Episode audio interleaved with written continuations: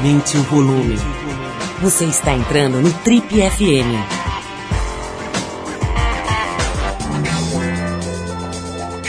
Oi, eu sou o Paulo Lima e a gente começa agora mais uma edição do Trip FM, que é o programa de rádio da revista Trip. Já são mais de 32 anos no rádio brasileiro.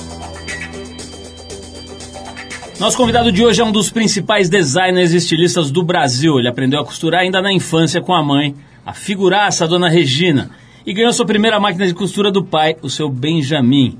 Vendeu as primeiras peças quando ainda estava no colégio e se formou em moda depois pela Faculdade de Santa Marcelina. Na década de 90, ele arrebatou o mundo fashion desenhando roupas para as mais transgressoras figuras da noite paulistana.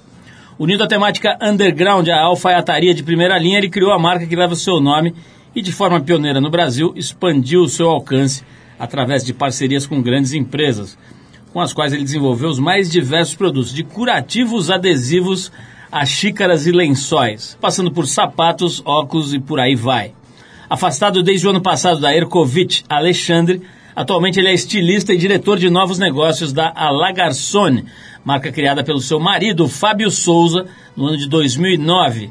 Como você já percebeu, a conversa hoje aqui no Trip FM é com o pai de Ben e do Fernando, o Alexandre Ertkovic, que também já atuou muito na televisão, aliás, brilhantemente aí num seriado recente aí da HBO, e também agora mais recentemente no programa Corre e Costura, transmitido pelo canal a cabo Fox Life e também pelo SBT.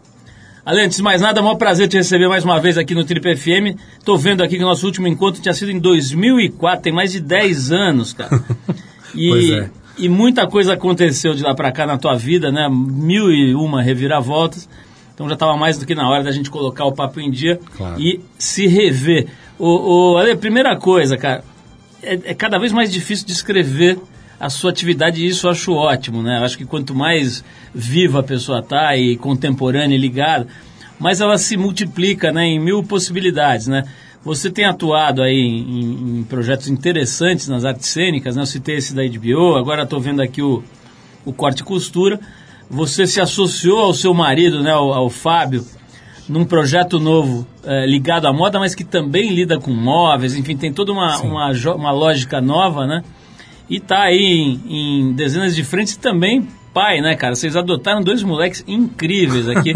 Eu tô vendo na capa da revista da Gol nova, né? A Gol tá lançando uma nova roupagem, uma nova visão da própria revista, da própria marca, né? E na primeira edição dessa nova fase tem o Alexandre, o Fábio e esses dois moleques são muito bons, né, cara? Essa cara deles é impressionante, esse sorrisinho, sorrisinho de olho, né? O moleque sorri com o olho, duas figurinhas. Então vamos começar, Ale, vamos começar sobre esse negócio de paternidade, né, cara? Eu estava lendo inclusive a matéria da própria Gol vocês falam muito isso, né? De uma rotina ali de uma família e tal, como é que é, que vocês almoçam, é, tomam café da manhã e jantam todo dia. Sim. Parece que o Fábio é mais organizado, você é mais bagunceiro. Como é que é essa história aí dessa sua família, cara? Quando exatamente vocês casaram e adotaram os meninos? A gente casou há, uns, uh, há 10 anos atrás, né? E, e a gente sempre conversou a respeito de sermos pais, né? E a gente se sentiu uh, maduros para tudo isso há uns cinco anos, né? A gente entrou no processo de adoção aqui em São Paulo, na, na vara da infância aqui do centro, e querendo dois meninos, né? E, e passamos por todas as entrevistas e todo o processo que todo mundo passa. E depois de um ano e pouco, acho que não, não foi mais do que um ano e meio, o telefone tocou Chegou o Ben, depois o telefone tocou de novo, chegou o Fernando. Então eles chegaram quase que simultaneamente. E, e é isso, né? É uma família. A gente se preparou de maneiras diferentes. O Fábio sempre é, leu muito e quis saber muito a respeito de como criar, como que seria o dia a dia é, com crianças, né, com os filhos dentro de casa. E eu nunca quis ler nada e saber absolutamente nada de como é ser pai etc. Então acho que era, foi um equilíbrio muito interessante porque uh, eu sempre intuitivamente, né, uh, lidando com as situações, né, na minha vida inteira, e o Fábio um pouco mais assim, uh, vamos dizer, didático, né. Então acho que a gente forma de fato uma família que se completa nesse sentido, né? E, e, temos dois meninos muito felizes e a capa da revista da Gol mostra exatamente como eles são. Ô, ô, Ale, como é que é? Desculpa a ignorância, cara, mas como é que é? Você pode, por exemplo, dizer que você quer três filhos? Pode. Você, quantos quiser? Pode. Você pode. Uh, o processo é muito legal falar disso porque é bom desmistificar um pouco esse, o processo de adoção, porque não é todo mundo que sabe como é. Eu mesmo não sabia, né? Então tem vários mitos do tipo, ah, você pode escolher a criança que você quer, então como se fosse você vai lá e fala esse sim, né? esse não. E não é, né? Você tem, você uh, preenche um, um, cadastro e escreve o perfil da criança que você gostaria de ter. E esse perfil ele pode ser uh, completamente aberto, ou seja, como se você fosse pai biológico, você não sabe como seu filho vai chegar, ou ele pode ser com algumas uh, características específicas que você queira. A nossa única restrição era que fossem, fossem meninos, né? Não importava a idade ou também a raça ou de que estado fosse. Então era um perfil bastante aberto em comparação com outros perfis aí, e por isso que o processo demorou um ano e pouco, não demorou mais do que isso. Cara, desculpa a minha curiosidade de comadre aqui, mas por que, que cê, vocês dois queriam meninos? Por que, que vocês queriam? É, assim, a razão é a razão é um pouco simples, porque como nós somos meninos, a gente sabe melhor como é do que menina, né? E... Você acha que você ia se embananar criando hum, duas meninas? Eu não sei se eu ia me embananar, né? Não sei. Na verdade, não era... Uh, nós queríamos dois meninos, mas se uh, fossem dois uh, irmãos de sangue que não podem se separar na adoção e um deles fosse menina, tudo bem, a gente ia, obviamente, aceitar os irmãos menino e menina. E também se o segundo filho fosse menina, a gente também ia querer, era que a gente queria que o primeiro fosse, um fosse menino, pelo menos, né? Porque a gente acha, que a gente saberia criar melhor. Mas hoje eu penso que é uma bobeira. Eu acho que eu criaria menina também, tudo bem. Cara, vou de novo nesse assunto porque eu tô claro, curioso assim. Falar. Você, é, como é que é? Você conheceu os dois moleques? Obviamente antes da adoção, né? Você vai lá e conhece. Sim, na verdade, quando existe uma fila, né? Porque existem outros casais ou não casais, né? Ou sou homem ou sou mulher, que por acaso podem ter o mesmo perfil é, de, do mesma vontade de adotar menino, é, com o mesmo perfil né, de adoção. Então existe uma fila e a gente tem que, tem que obedecer essa fila, né? Então no dia que, que chegou a nossa vez e chegou a vez deles, né? A assistente social nos ligou e falou, olha, vocês ainda querem adotar? Sim, ainda queremos. Então, vocês podem vir aqui que a gente quer ler o perfil de uma criança, menino, que casa com o perfil que vocês querem. A gente falou, claro, a gente está indo para aí. Imediatamente a gente foi. Eu me lembro que isso era uma quinta-feira.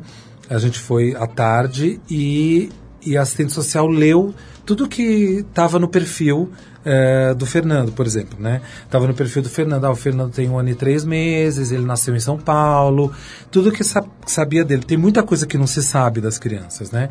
E depois que ela lê o perfil, ela pergunta, você quer conhecer o Fernando? Sim, a gente quer. Então ligou na hora para o abrigo onde ele estava e marcou. Daí no dia seguinte a gente foi conhecer o Fernando, né? A mesma coisa com o Ben. E daí a gente passou uh, uma tarde com ele, daí no dia seguinte passamos de novo uma tarde um pouco mais próximos, já com a liberação para ele dormir em casa. Ele dormiu uma noite em casa e na manhã seguinte a gente ligou para a juíza e falou: olha, não tem mais sentido nenhum ele voltar para o abrigo, a gente quer que ele já fique em casa. Que idade ele ele tá? Ele, um ano e três meses. E daí, quando a gente decidiu, ele, é, a gente passou na, na vara da infância e pegamos a guarda provisória. E depois de um tempo saiu a, saiu a adoção. E mesma história com o Ben. E eles já tinham esses nomes ou vocês que deram os nomes? O Fernando já tinha esse nome e o Ben, como ele chegou muito recém-nascido em casa, nós demos o nome de Ben. Genial. E como é que eles são, Alexandre? Eles são muito diferentes entre si ou estão ficando eles... meio a mesma, mesma turma? Como é que é? eles são assim, eles, eles são muito ligados, né? Eles são muito íntimos e, e eu acho até que eles já se conheciam de outras vidas, sinceramente, porque a, a, a, a junção deles, é, a ligação deles é não é de agora. E, e eles são, assim, bem diferentes, né? O Fernando, ele é, ele é um pouco mais quieto, introspectivo. O Ben é super moleque, o menor, né? Ele aqui. ele é super moleque e tudo, mas eles são, são diferentes, são diferentes, é. Cara, e eles estão aqui numa foto, essa, quem tiver a chance de ver essa revista da Gol Nova, vale a pena. Tem uma foto logo na abertura da matéria que os dois estão dando um trato na cabeleira. Aliás, ninguém morre por falta de cabelo Não. nessa casa, né, cara? Não. Os caras têm cabelo de monte aqui. E os dois moleques estão viajando aqui no- no- na cabeleira do Fábio e do Alexandre. Essa foto é muito legal. Ô, Ale, vamos fazer uma pausa aqui pra gente Claro. ouvir música. Gostei de falar desse lado aqui, porque é genial, né, cara? Esse, Sim, sim. Essa experiência que vocês estão tendo deve ser maravilhosa. Qualquer um que tem um filho já muda, né? Imagina nessa situação, deve ser mais louco ainda, Sim, sim. no bom sentido, né? Claro. Vamos falar, vamos falar mais disso e de outras coisas, outros aspectos aí da tua vida. A gente vai fazer uma pausa aqui para ouvir esse cara que é um americano, um norte-americano chamado Benji Hughes. É, a faixa é Freaking Feedback Blues, que é do segundo álbum desse cara chamado Songs in the Key of Animals, lançado no ano passado. Vamos de música, a gente já volta com o nosso querido Alexandre Ertkovic. Estou falando certo o seu nome aqui ou não? Tá, tá falando. o Alexandre Ertkovic, que está hoje nos brindando com a sua presença aqui no Trip FM. Vamos lá.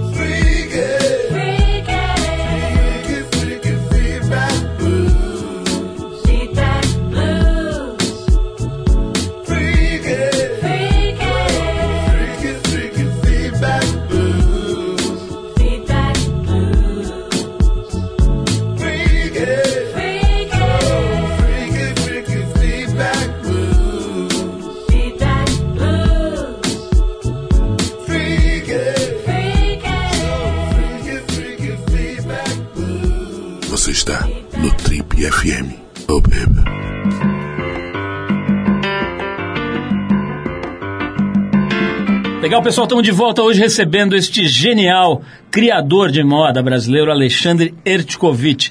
Ale, vamos falar um pouquinho de moda, falamos dos teus filhos, dá vontade de falar só deles aqui, mas é o seguinte, cara, eu assisti aquele documentário True Cost, não sei se você viu, que fala sobre essa história do fast fashion, né? De como essa, essa história arrasou com a moda mundialmente, né? Pelo que eu entendi, ficam aquelas grifes incríveis e, e bilionárias, etc., que vende para japonês e para o mundo inteiro. E o resto, cara, foi meio arrasado por essas marcas que eh, se baseiam numa coisa, numa produção muito intensiva, em geral em locais onde a mão de obra é extremamente barata, né, praticamente de graça. Com isso eles conseguem produzir muito, produzir muito rápido e mudar muito as coleções, né? Cada semana tem uma coisa diferente na loja e deixar a mulherada e a turma, enfim, os homens e todo mundo que gosta de moda meio enlouquecido por consumo e consumir mais, consumir a peça nova tal.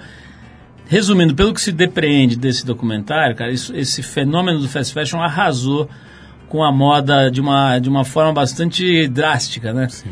Você, eh, faz sentido isso? Quer dizer, é isso que você É, viu na, acontecer? é, na verdade, eu acho que tem. ah, de qualquer maneira, esse movimento ele desencadeou uma reação oposta, né? Que é todo mundo prestar atenção justamente é, o que, que, cê- o que, que eu estou vestindo, né? Quem produziu, onde foi produzido.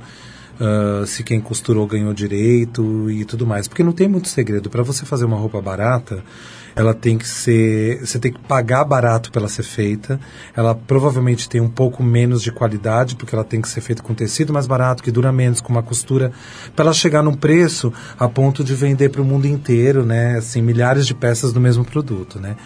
Então, isso despertou, despertou a vontade de várias pessoas de estudarem isso, de entenderem e de reagirem a isso, né? Então, eh, hoje você quer saber eh, se a comida que você está comendo é orgânica, de onde veio, e você também quer saber se a roupa que você está usando foi costurada de uma maneira X, né? Porque você não quer contribuir com, com o avanço dessas práticas, né?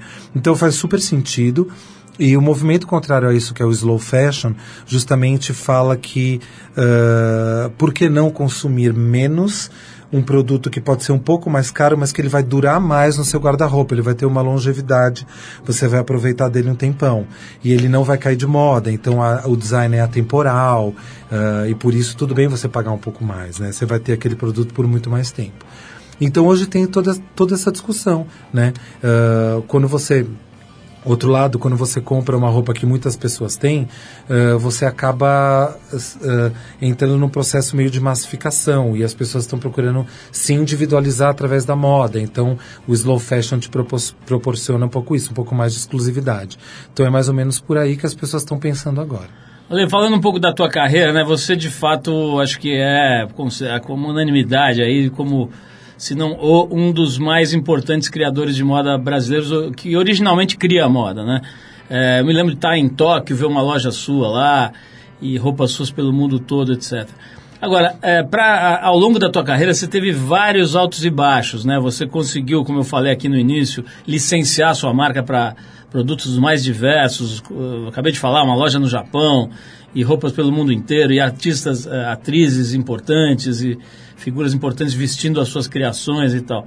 Mas tem também as suas brigas, né? Você acabou eh, tendo problemas com empresas que compraram a sua marca ou que ficaram sócios. Que, que- como é que foi a tua... Não, na verdade, briga não, não teve, né? Na verdade, hoje o que acontece? Hoje eu não trabalho mais na marca que eu fundei, né, em 1993. Ela foi eh, vendida também há mais ou menos 10 anos para o grupo In Brands.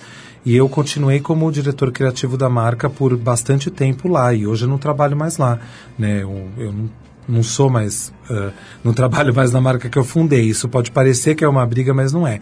Mas antes de, da minha marca ter sido comprada pela Inbrands, eu, eu fui abordado por um outro grupo de moda e acabei não fechando o negócio. Esse grupo de moda depois, se, depois de um tempo se mostrou que era uma mentira, né? Então, outros estilistas acabaram vendendo suas marcas, mas eu, eu, não, eu não concretizei o negócio. Então, talvez isso possa aparecer nessa história toda, tanta coisa Acaba acontecendo. fazendo confusão. É, que é uma briga, né? Mas, mas eu, eu saí da, da, da Alexandre Rascovitch numa boa. Eu, eu sou amigo do- dos donos da Brands e tudo mais. Só que a gente eh, não chegou a um, um, um bom acordo para as duas partes na continuidade do meu trabalho lá. Agora, evidentemente, não deve ser a coisa mais gostosa do mundo você não ter o seu nome, né? Quer dizer, você vê uma roupa passando com o seu nome escrito no bumbum ali, ou sei lá onde, e você não tem nada a ver com aquela roupa, ou enfim, não participou daquilo. Você, atualmente, se ele já lida bem com isso, Ah, lidou bem sempre- desde sempre. Desde o momento que eu decidi que eu deveria vendê-la, né? Eu já sabia tudo isso que poderia acontecer, que um dia eu podia ser que eu não trabalhasse mais lá e que outras pessoas iam criar eh, em nome da marca Alexandre Hershkovich e, e que de repente eu ia ver alguma coisa que eu jamais criaria daquela maneira, só que eu já estou completamente. tá tudo bem, porque na verdade o grande segredo industrial de tudo isso está no meu cérebro, e meu cérebro não foi vendido. Então eu continuo na ativa, continuo criando para diversas marcas, eh, trabalho como estilista e diretor de novos negócios na La Garçon, então eu não parei de criar, meu cérebro não parou de. eu só não crio mais para esta marca específica, mas para todas as outras eu estou aberto a trabalhar. Olha, então vamos agora à grande pergunta desta noite. Como Você é que- está rico?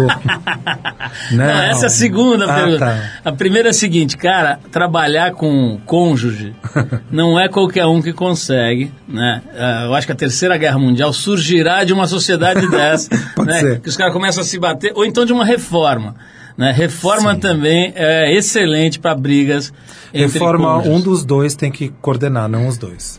Então, cara, como é que tá sendo aí você ser sócio? Eu não sei como é que é bem o modelo, mas trabalhar junto diariamente com... Sim, com é, cônjuge. é muito engraçado, porque as pessoas, acho que pela minha notoriedade, tantos anos de trabalho, acham que quem é dono da La Garçon sou eu. Eu não sou nem o dono e nem sou sócio do Fábio. Nós somos casados e por isso existe uma sociedade aí por trás do- dos, da- dos bens dos dois, né? Mas, na verdade, eu não sou. Eu não sou sócio dele, né? Ele nem tem sócios, aliás. E, e trabalhar, trabalhar com. Eu já trabalhei com família, né? Com meu irmão e com minha mãe, que foi uma experiência maravilhosa. E, e eu recomendo trabalhar com família. Existem, existe um lado bom, existe lado, um lado difícil, né? Que é justamente você ser muito íntimo dessas pessoas.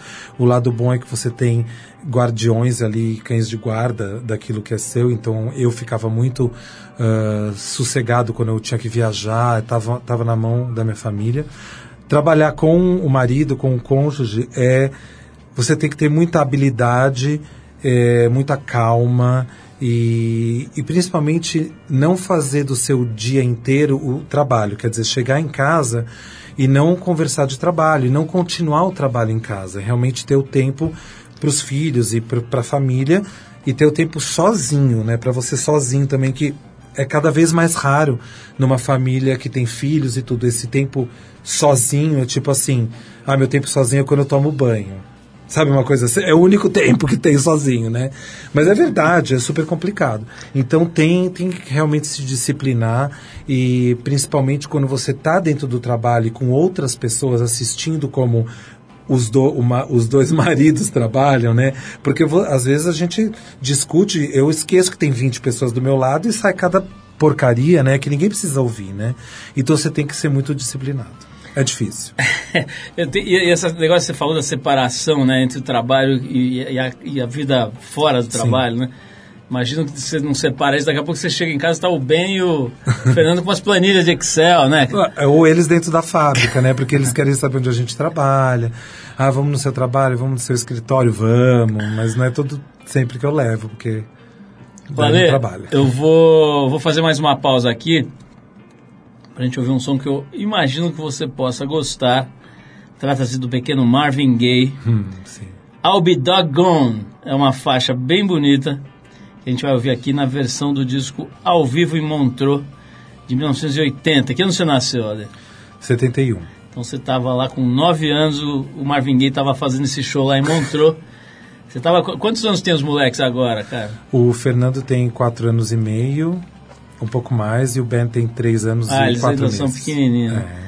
Então vamos lá, vamos ouvir esse Marvin Gaye, a gente volta para conversar mais um pouco com o nosso convidado de hoje, capa aqui da revista da Gol, Nova Fase, que tá maravilhosa. Ele, o Fábio e os dois meninos, uma foto muito bonita do Christian Gal. É isso? Isso, isso. Vamos lá então, Marvin Gaye, e a gente já volta com Alexandre Ertkovic.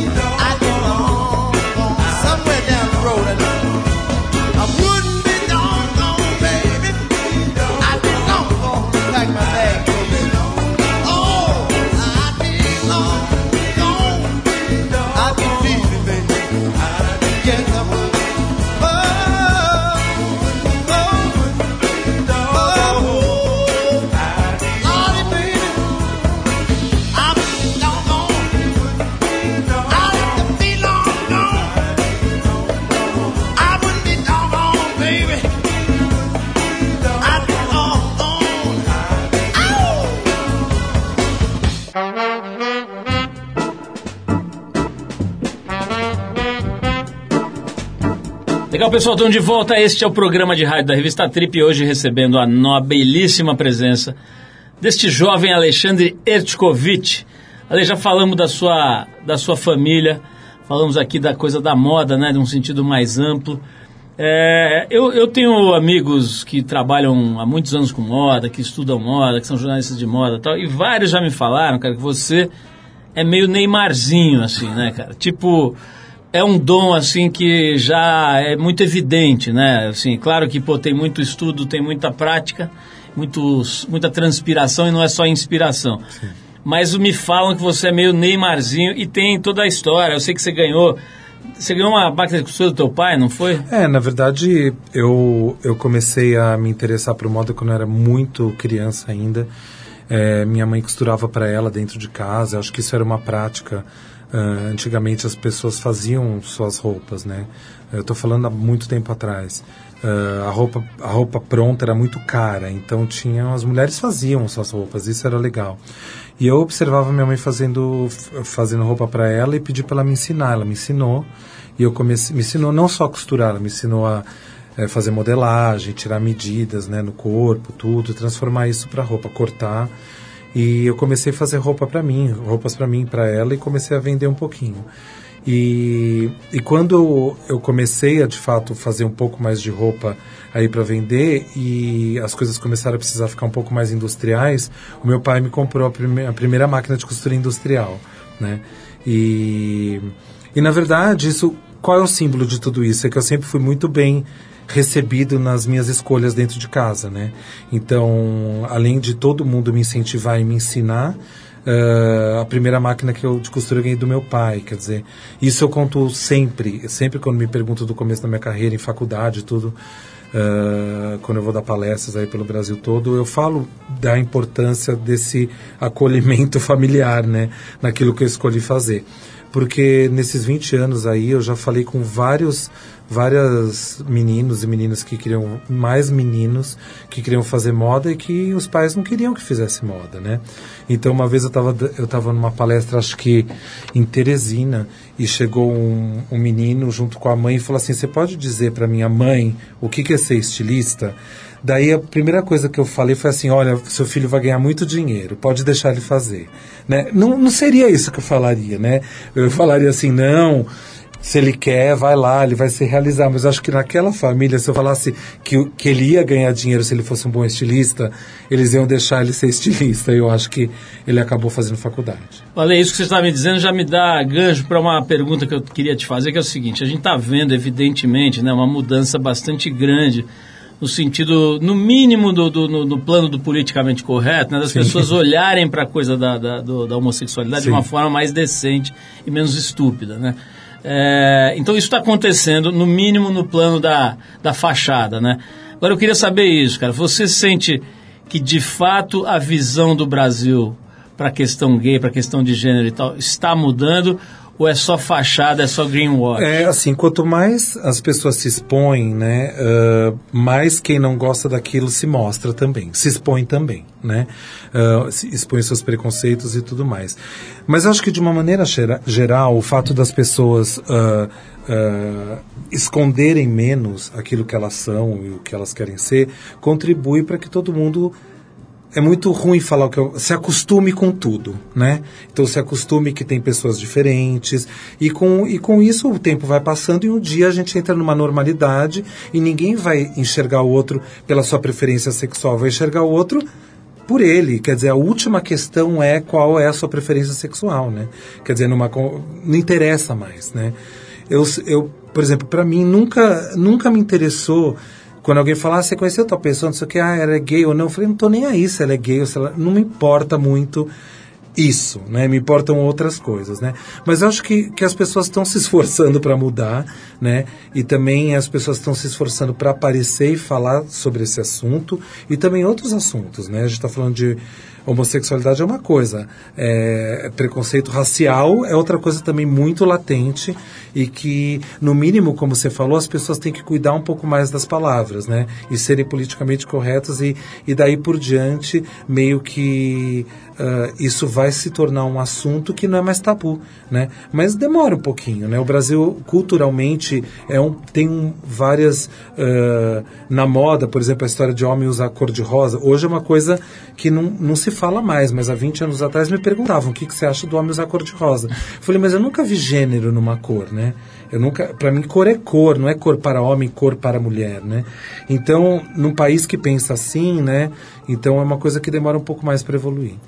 Ô, Ale, você tocou nessa coisa da- do preconceito racial, né? A gente conversou outro dia, aliás, recentemente com a Astrid Fontinelli, para a própria revista da Gol, Sim, estamos sim. citando aqui a revista da Gol, é, e ela está encarando várias situações difíceis aí, né? Ela adotou um menino Gabriel. negro também, o Gabriel, né? Que já está mais velho um pouco, deve ter o quê? Uns Oito 12? anos. Ah, é? Não, não, não. não Acho sei. não, acho que tem mais, cara. É, acho já que ele já está assim, meio pré-adolescente, Sim, 10, 11. E, e ela falou aqui de umas situações difíceis aí. Você já viveu alguma, cara, com os dois meninos? Alguma situação que te deu raiva ou que te deu uma indignação? Olha, por enquanto não, né? Por enquanto não. É, O Fernando na escola é, teve uma situação com algum colega que falou, ah, você é negro? Ele falou, não, eu não sou. Né? ele acho que ele nem, faz muito tempo, ele nem sabia o que, que era essa di- diferença de ser negro ou ser branco para ele, né? Somos crianças, estamos aqui, né? E daí, ah, e daí a professora me contou e falou assim, olha, hoje teve um episódio aqui sobre raça, sobre a cor do Fernando, tudo. Daí eu perguntei, mas o que, que a escola vai fazer? Eu sei o que eu vou fazer. Né? O que, que a escola vai fazer? Não, a partir de amanhã a gente já vai começar, porque ele é o único negro numa- na, da escola, né? E tem, não tem mais alguns, mas assim, no meio de 600, 700 alunos tem dois ou três, né? Então, ah, eu perguntei para a escola, mas o que, que vocês vão fazer? Né? Eu sei o que eu vou fazer dentro da minha casa. E eu sei o que eu já venho fazendo. E daí ela falou assim, não, a partir de amanhã a gente vai começar a falar das diferenças aqui dentro. De fato, no dia seguinte, quando eu fui levá-lo na escola e entrei na sala, tinha um painel com fotos de pessoas de todas as raças. Isso, isso instigou mesmo a escola a tocar nesse assunto. Só que a escola vai ter que tocar em outros assuntos, né? Porque na escola nós somos os únicos pais dois homens, então tem outros assuntos que vão acontecer nessa escola e em outras escolas do Brasil. Então todo mundo tem que estar preparado para falar disso. Ale, nós vamos voltar já já para falar mais. Eu quero falar um pouco sobre. Eu quero fazer uma sessão fofoquinhas caseiras aqui meu Deus. no último bloco. E Ah, tô também falaremos embora, sobre a sua fortuna também, que eu quero especular se você está Deus. muito rico ou não. É, mas antes desse bloco que será eletrizante, nós vamos aqui com os cariocas da banda Baleia e a faixa Casa, que é bem legal, música do disco de estreia desse grupo chamado Quebra Azul, lançado em 2013. Depois da música saberemos segredos bastante bem guardados do pequeno Alexandre Erdkovich. Vamos lá.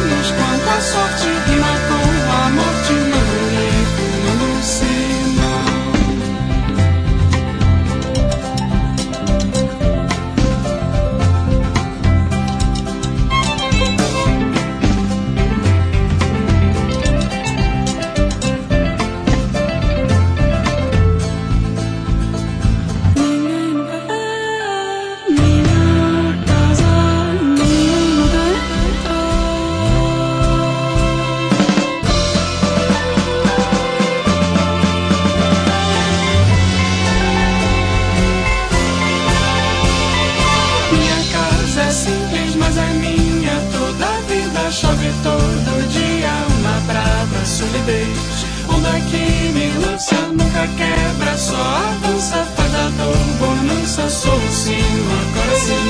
Sei que já é tarde, eu te desço pra cidade, algo que se parte, dou a sorte, meu amor.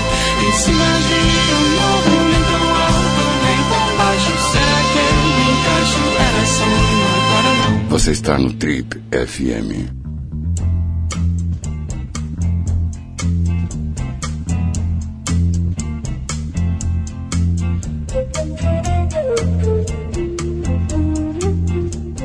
Legal, pessoal, estamos de volta hoje recebendo aqui esse nome especial da criação do design, das ideias mesmo, o Alexandre Ertkovic.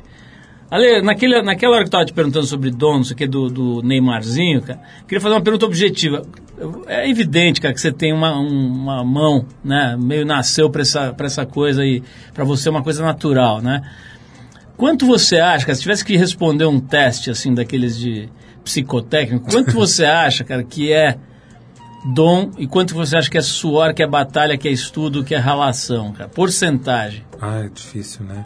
Mas eh, uma grande porcentagem, que seria mais de 50%, é dom. Que não sei bem se é dom ou é aptidão, expertise, etc. A outra, você pega esse dom e aperfeiçoa. Porque eu, quando co- comecei a costurar com 11 anos, eu não eu não, né, quer dizer, eu era um menino de 11 anos que sentou na máquina de costura, né? E foi aperfei fui aperfeiçoando, amadurecendo e procurando estudar aquilo que eu achava que eu ia gostar mais de fazer. E os tempos passaram e eu fui querendo fazer melhor e melhor e melhor. Então, aquele dom que deu o pontapé inicial, ele teve um peso no começo da minha, do- no começo da minha vida e da minha escolha. Hoje, hoje não é o dom, né? O dom já está completamente desenvolvido. Hoje é expertise, aptidão, é, anos de trabalho. Então, eu acho que essa porcentagem ela varia do começo da carreira, quando você descobre o que você quer fazer, e quando você já está anos nessa profissão, que o dom você já sabe que já usou essa, o dom, já foi encaminhado. Agora é, é relação mesmo, né? Vamos agora para o setor a pessoa Alexandre Ertkovic. Eu não sei, por exemplo, se você, quando era mais moleque, era muito eh, da noite. Eu sei que você fazia roupa para para noite, você teve, teve uma ligação muito grande com DJs, com, Sim. com drag queens, com não sei o que e tal. Mas você gostava muito de sair à noite ou você ficava mais na moita? Não, eu gostava. Eu gostava, eu saí bastante d- dos 17 anos aos, sei lá, 24, 23 anos, né? Depois eu comecei a acalmar e hoje eu não posso nem te dizer. eu, não, sei, assim, eu não piso numa. Eu não posso nem falar boate, né? Eu não- piso numa balada há, tipo assim, uns 5, 6, 7, tipo, há muito tempo. Não que eu não goste, porque eu adoro dançar. ah, só que eu, na hora de ir, eu fico cansado. Eu não vou. Entendeu? preguiça. Muita preguiça, né? Eu fico com Você tem pantufas em casa? Não. Como é que você é com essas coisas das séries de televisão? Você está deslumbrado, Não, na enlouquecido? verdade, na verdade eu assisto a última série que eu assisti por inteiro foi Penny Dreadful, que você conhece? Não. Não. Ah, que tem três temporadas, infelizmente não tem mais, que é um. Na verdade, são ah, várias histórias de terror conhecidas ao mesmo tempo, interligadas. Ah, mas tem várias outras séries que eu não consegui acompanhar. Eu não estou ligado a absolutamente nenhuma agora. E como é que é o teu armário, cara? O seu closet lá? Tem muita. Eu, porque eu vejo você sempre com essa roupinha aqui que você tá agora. Não, Roupinha não, mesmo. Não deve ser a mesma. Eu posso até te falar quanto eu paguei, você não vai nem acreditar. Não, não sei se é a mesma, mas você tá sempre com essas, com essas coisas meio assim, moletom Sempre. Relax, né? Sempre, sempre. E nada assim muito tipo, olha essa calça, olha esse sapato, né? É uma, é uma an- antítese. Você né? tem Mas preguiça de, de roupa também? Tenho. Ai, é horrível falar, né? Mas é uma confissão. Não, eu já, tipo, eu já me vesti muito mais, né? Mas daí eu achei um jeito que eu gosto e repito esse jeito. Então, assim, esse mesmo blusão eu devo ter três, quatro. Essa calça eu tenho muito mais do que isso. E é uma, uma calça jeans preta e um blusão azul marinho, camiseta branca e tênis. Quer dizer, esse é o meu uniforme de uns 20 anos pra cá, né? Sem dúvida nenhuma é o conforto, né? E, mas o meu, o meu closet é muito grande, eu tenho muita roupa. E eu tô me desfazendo aos poucos das roupas, porque realmente é muito, porque como eu gosto de roupa, trabalho com roupa e gosto de roupa, eu olho para elas e não quero jogar fora, porque eu acho que um dia eu vou usar, mas nunca vou usar mais. Então aos poucos eu tô me desfazendo. Ale, é, seguindo nessa linha, fofoquinhas caseiras, seguinte, como o amor se abateu sobre você? Como é que foi o cupido que atraiu você e o pequeno Fábio? Ah, é tão engraçado porque eu, na verdade, eu namorei super pouco, né, na minha vida inteira, assim, com poucas pessoas e me, me casei, né, ah, tipo, fiquei muito tempo, ah, eu sou de casar, na verdade, né, só que todas as minhas experiências de namoros ou casamentos mais longos, a primeira vez que eu vi a pessoa, eu já sabia que ela seria a pessoa para para ficar comigo. Isso aconteceu de fato. E com o Fábio não foi diferente, né? O Fábio não morava em São Paulo, ele morava em Belo Horizonte. Ele vinha para São Paulo às vezes, né? E, e numa dessas vezes eu cruzei com ele, eu estava trabalhando, tocando numa noite, inclusive, junto com o Johnny Luxo, e comecei a conversar com ele, eu me apaixonei por ele de verdade, né? E logo depois a gente começou a namorar e casamos. Do mesmo jeito que a gente falou, com a maior naturalidade que você fala, com a maior naturalidade sobre, sobre a coisa da adoção, então eu queria falar um pouquinho sobre a homossexualidade, né? Como Sim. é, como é que isso... Como é que você se entendeu gay? Quando isso se deu? assim? Foi é, muito cedo, muito cedo. Quer dizer, na é, quando hoje eu sei que foi muito cedo, porque na época eu não sabia o que, que era gay. Eu não, né, você é uma criança e você não você não sabe, ninguém te explicou os padrões, né? Tô, não que eu acho que tenha um padrão, mas eu estou explicando como foi. Então, assim, que homem tem que gostar de mulher, mulher tem que gostar de homem. Então, eu gostava, eu, eu levava muito para meninos, eu me sentia atraído por meninos, não sabia que nome tinha isso. Eu achava que era isso, né? E eu nunca também escondi, né? Eu nunca fui duas pessoas, nunca em casa. Eu falava, ah, eu vou ali, mas não vou ali. Pelo contrário, né? Quando eu comecei a sair à noite e vestir drag queens tudo, eu levei minha mãe para ver o que, que era aquilo, né? Então teve um desfile de drag queens, eu falei, mãe, eu vou te levar num lugar, num desfile eh, de drag queens, que eu visto todos eles. Minha mãe foi para conhecer aquilo que eu estava fazendo, entendeu? Sempre levei namorados em casa e, é isso. Eu nunca, nunca quis ser duas coisas. Ô, Ale, é, pra gente fechar esse bloquinho aqui, fofoquinhas caseiras que eu acabei de criar, quais são as suas chatísticas? Você parece um cara bem fácil de lidar, pelo menos é a impressão que dá. Mas no fundo todo mundo é chato, né? Sim. Pelo menos num certo grau. É, eu quero saber quais são as suas chatices. as Olha, coisas na que nem verdade- você aguenta em você. Na verdade, é, o Fábio diz uma coisa pra mim, que a única pessoa que sabe realmente quem eu sou é ele. Vocês não sabem quem eu sou, ninguém sabe. Quem sabe é ele. Ele ia te falar muito bem quais são essas chatices, mas é, não, eu sou eu sou fácil assim, né? Como eu tô parecendo que eu sou, mas é, eu sou muito metódico, eu, eu tenho um problema com atraso, com horário, isso me incomoda a ponto de eu ficar, eu fico incomodado se eu tô atrasado, etc. São pequenas chatices, não que eu não queira esconder as outras chatices, eu falaria todas elas aqui, não tem problema nenhum. Mas eu sou uma pessoa como qualquer outra, gente. Então, para saber a verdade, teremos que chamar Fábio eu acho no que vocês nosso vão ter que perguntar para ele, porque ele vai ter um programa inteiro só das minhas chatices. Olha, tem uma coisa aqui que eu te esqueci de perguntar, quero saber, curiosidade também minha. Estou lendo aqui na pesquisa, não sabia que você fez uma linha de roupas infantis recentemente que não tinha uma divisão Gênero. assim, né? de Isso, gênero. Isso. isso. aqui é para menina, é para menina. Mas você falou, talvez em alguma outra entrevista, pelo que estou vendo aqui, que você não acredita numa moda 100% sem gênero para adulto. Sim. É isso? Isso. Na verdade, essa, essa, essa coleção que eu fiz para a PUC, que é uma marca infantil da Ering, é, o briefing era que fosse uma roupa que, que não fosse identificável como uma roupa para menino ou para menina. Eu adorei esse desafio, né? E porque é isso que eu acredito. Eu acredito que a criança deve entrar na loja e o menino, se ele gostar de uma camiseta pink, né? Ele não está preconcebido, não, não tem aquilo na ah, isso é para menina. O mundo nos mostra isso, né? Que tem cores para homem, cores para mulher. Então a ideia era fazer uma coleção onde você olhasse para uma calça e você fala, não, mas é para menino ou para menina? Não estou sabendo. Então é para criança, né? Não é para o menino ou para menina, é para uma criança. E está sendo um sucesso de vendas. Meninos, meninas estão comprando e é isso que é isso que eu acredito, né? E calma, o que, que você me perguntou depois? Se pra adulto- Ah, é o que eu falei é o seguinte, que quando o corpo de criança, menino e menina, é muito parecido. As meninas não têm cinturinha ainda, elas não têm busto, elas não têm o quadril com curvas, e a menina é reta, o menino é reto. É uma situação de vestibilidade aí muito parecida, você não tem diferenças, né? Agora, quando va- ah, o corpo vai se transformando, aí você tem diferenças inevitáveis, que são diferenças da forma do corpo, né? Então, o que eu disse? Eu disse que eu acredito numa moda gênero que ela sempre é mais parecida com a moda masculina. Porque é muito mais fácil uma mulher vestir uma camiseta, uma roupa de homem, que é mais larguinha e vai vestir, do que o homem se enfiar numa roupa de mulher, que tem formato de peito, formato de bunda, porque o homem não vai preencher esses formatos. Então, eu acredito na moda gênero, mas que ela seja mais com cara de masculina, que vai também servir a mulher. É isso que eu quis dizer.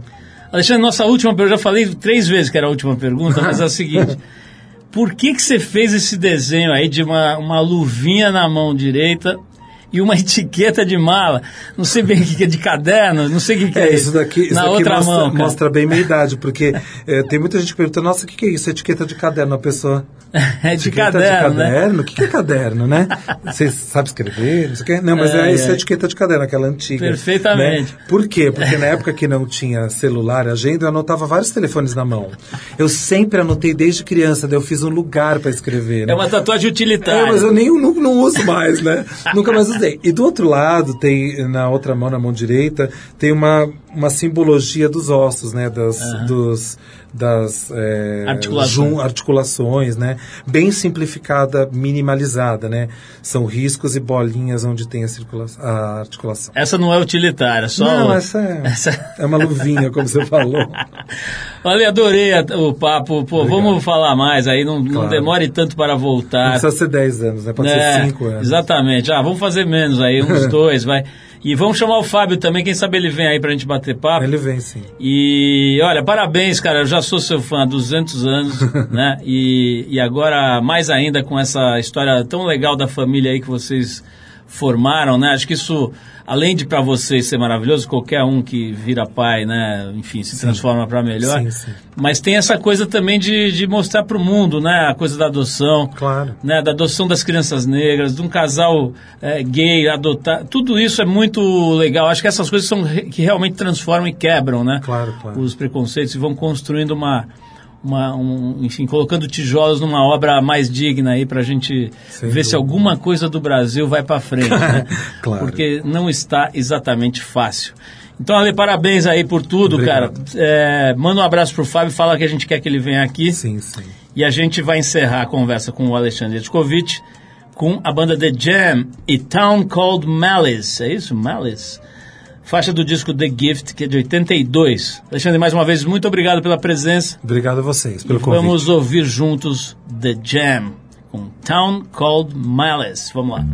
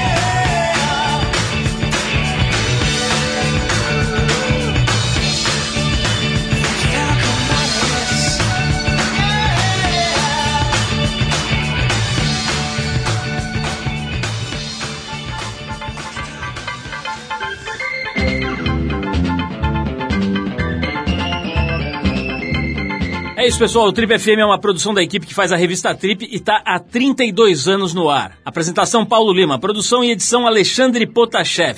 Se você perdeu o programa de hoje ou quer escutar de novo, acessa o trip.com.br. Lá você vai encontrar um arquivo com centenas de entrevistas feitas por aqui nos últimos 15 anos. Você pode baixar essas entrevistas, escutar na hora que quiser e onde você quiser. Quer falar com a gente? Escreve para radio@trip.com.br. E para ficar mais perto do nosso trabalho, procura a gente no Facebook, Revista Trip. E na semana que vem a gente volta nesse mesmo horário com mais um Trip FM. Abração, até a próxima.